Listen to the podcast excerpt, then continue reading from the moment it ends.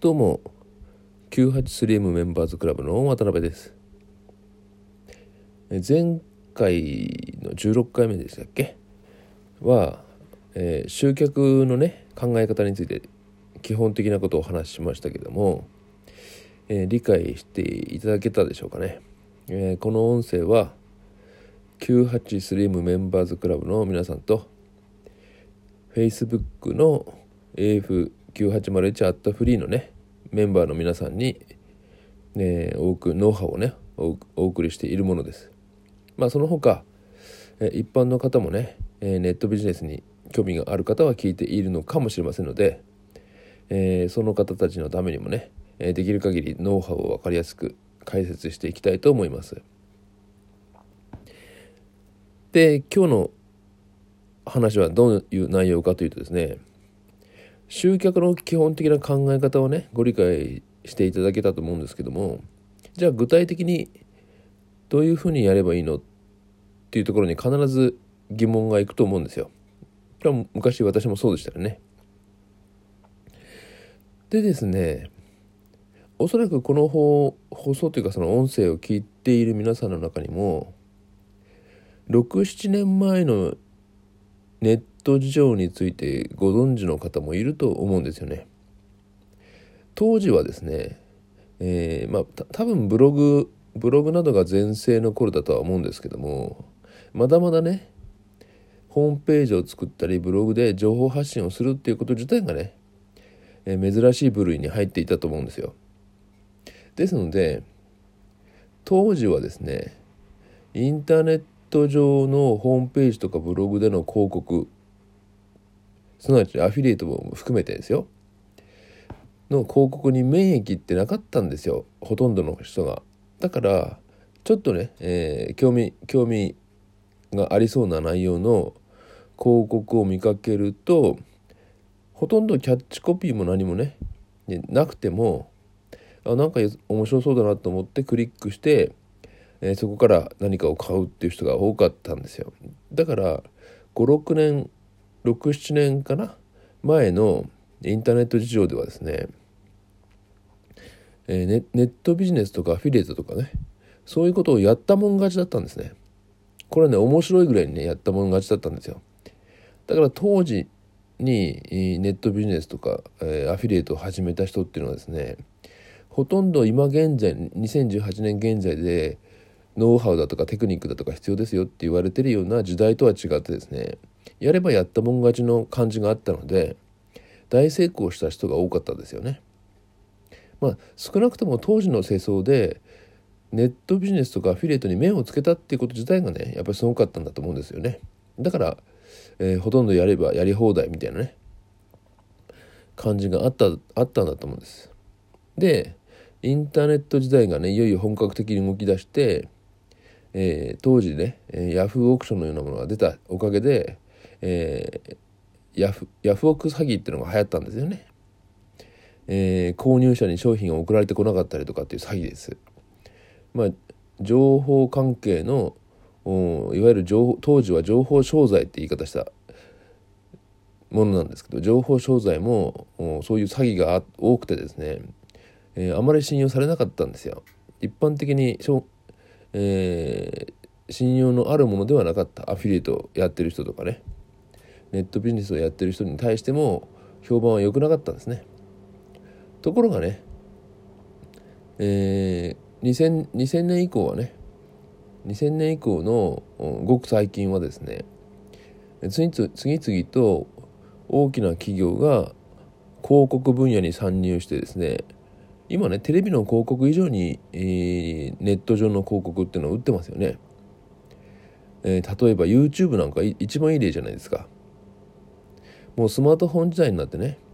ホームページとかブログに、広告っていうのがもうあんまりね効果がなくて、えー、一時期ね一時 Google も、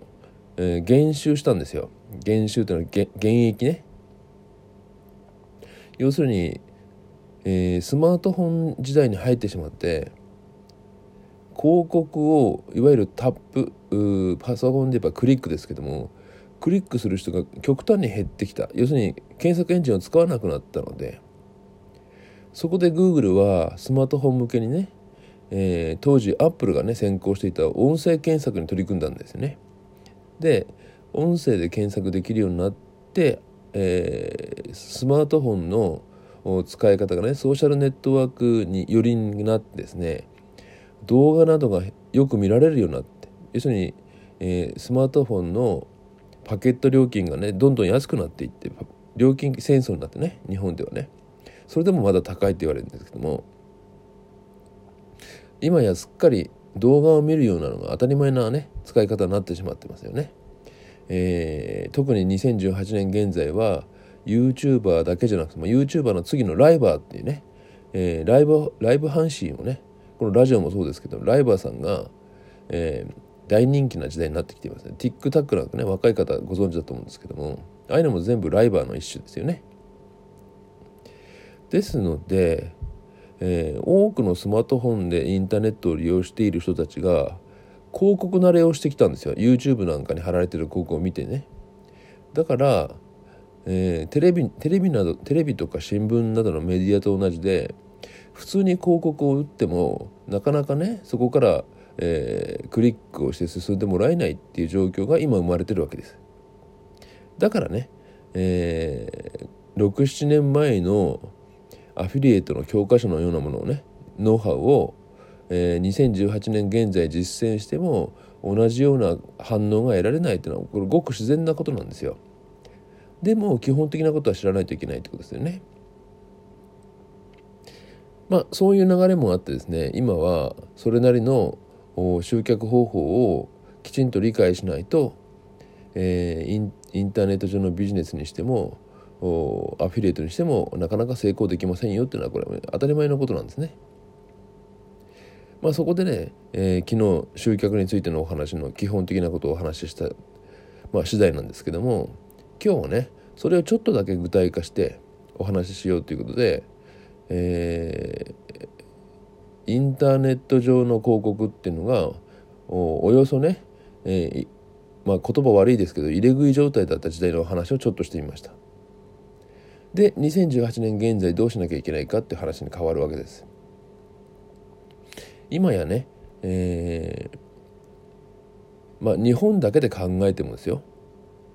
ホームページとブログのブログの数っていうのはものすごい数増えてます。えー、67年前の状況とはもう全然違うような状況になってきているし、えー、Google がね、えー、その辺広告の広告を打てるメディアを増やそうという考え方をしていて今までパソコン向けに表示できていたホームページとかブログをスマートフォンの上でもきちんと表示しようというね、えー、なんていうか啓蒙活動みたいなことをね数年間やっていたんですよ。で Google の検索エンジンは、え、スマートフォン対応していないサイトは上位表示一切しませんっていうふうにね、えー、強く出てそのおかげで一気にねスマートフォン対応が進んだと言われているわけです。まあ、レスポンシブレスポンシブなホームページという言い方を我々していますけどねパソコンで見てもスマートフォンで見てもきちんと情報を相手に届けることができるような表示方法に今変わってるわけです。なので今はねすっかりほあのスマートフォンからのアクセスが非常に多いということになるわけですよ。パソパソコンの方の集客をねだけを考えていてはもう成り立たなくなってきてるってことです。これなぜかというと今までパソコンを使っていたインターネットユーザーが全部スマートフォンにね移動したと言ってもいいぐらいの状況になっているからですね。まあそれはいいんですけども、えー、要するにですねポイントとして分かっていただきたいのはですねスマートフォンユーザーとかパソコンユーザーとかっていう、まあ、くくりをあまり考えなくてもインターネット上にはホームページとかブログの数がものすごい状況であるのでその中にね自分の記事を配信してもですよ。配信っていうか、えー、公開してもですよ。そこから自分の記事をね見てもらえる確率っていうのは本当に低くなったっていうことです。なので集客を特別に考えて行わなければいけない時代になったということです。まあ逆に言うとですね集客のポイントをきちんと理解できればどんなビジネスでも成り立つということも言えるわけですよ。集客できれば、ね、集客したところに、えー、自分のビジネスをね当てはめていくだけなので当然成功できますよね。だから集客できるかできないかっていうのが大きなポイントになります。でもうねあまり時間がないんで10分過ぎちゃったので、まあ、え結論的にお話ししますけども、えー、モデリングってやつをしなければいけません。モデリングってやつです。例えばですね、えー、も分かりやすく言うとですね、えー、若い女性向けの脱毛クリームをアフィリエイトの商材として販売したい販売っていうかねおすすめしたいとしますよね。そうすると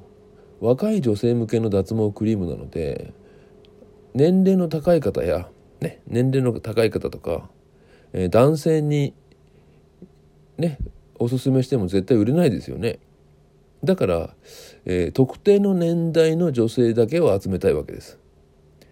でそんなことね不特定多数のね何千万人っていうよりネットユーザーの中から選ぶことができるの？って思いますよね。これできるんですよ。実はね、えー、新聞だとか、えー、広告だとかっていうものよりもはるかに簡単にできます。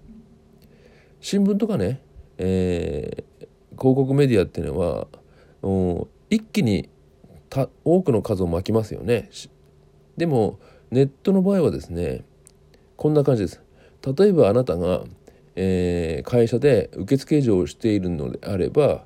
脱毛したいと思っていませんかっていうふうな出だ書き出しにするんですよ。そうするとあ自分のことだわっていう感じになるんですね。それをモデリングと言います。どういう感じのね、えー、年代の人で女性でどういうことに悩みを持っているかとかっていうモデリングをしてその人に向けて広告を打つという考え